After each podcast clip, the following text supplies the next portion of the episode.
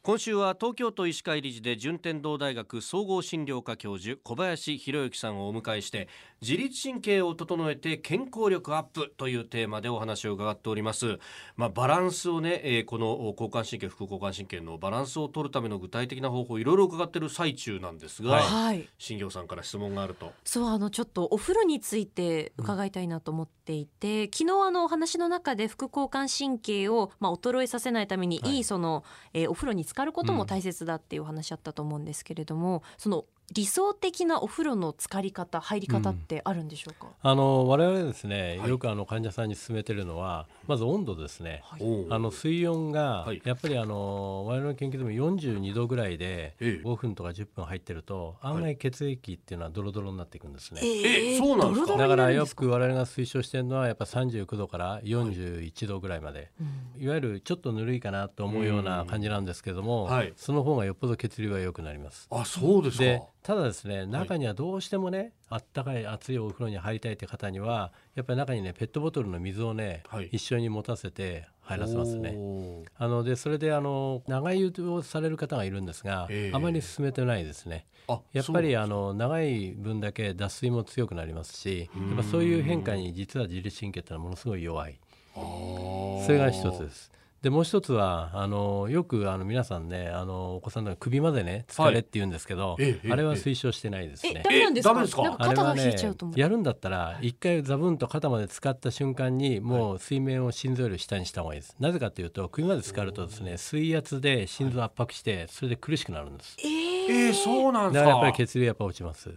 おうまあ、いわゆる半身浴っていうやつですね。あそっちの方がはいいんですね、そっちの方がいいです。はいあーあとついついちょっとお風呂が好きだったりして長風呂をしちゃうこともあるんですけど、分数としてはどれぐらいっていうのはあありますか、のよくですねあの我々勧めてるのは、もう半身浴でやるんだったら、まあ、せいぜいやっぱね10分から、まあ、長くても15分そうですかあそうなんですかなんか配信欲の女の、ね、人とかって好きな人は30分ぐらいずっと本読んでるとか,、とかなんか動画とかうんなんか映画見ちゃったりとかね、でそういうのはねやっぱりやめた方がいいですねあ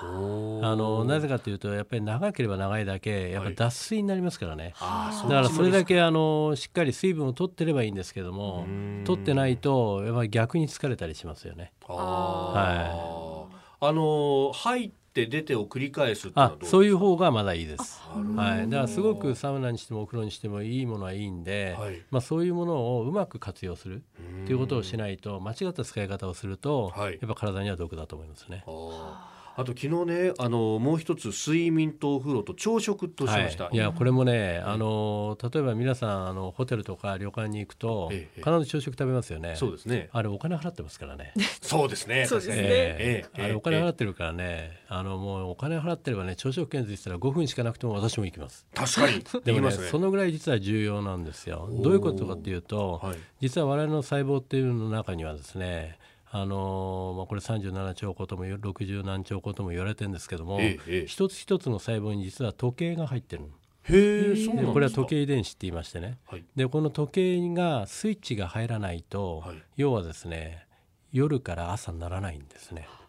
ほーでこのスイッチを入れるきっかけになるのが実は太陽の光と朝食なんです。うーんで朝食もですね、はいあのー本当によくそうやって言って話をすると皆さんですねじゃあ先生お昼食べるからその時にスイッチ入るんでしょって言うんですけどもそうでもなくていろんなことが分かってきてましてね、はいやっぱり朝食朝起きてから大体1時間半ぐらいに食べないとなかなかそのスイッチが入らないっていうねへへえこともえ言われてきてるんですね。一時間半以入内んでなすかいだからやっぱり朝起きて、まあ、ちょっと経って、まあ、やっぱり何かを入れるでただ朝食って不思議なのは食べ出すと今度食べられるようになりますでしょ、あー最初は確かにね食べたくなんとなくねこれもしょうがないんですこれ自律神経が変わるという時期なんで消化管っていうのは止まってる時期になりますからなかなか難しいんですけどもやっぱ難しい、うんあのただ食べ出すと動き出すっていうねあだーから我々よく言うのは朝起きたらとにかく一杯の水を一気の水ですねうーんそうすると消化管が動き出しますから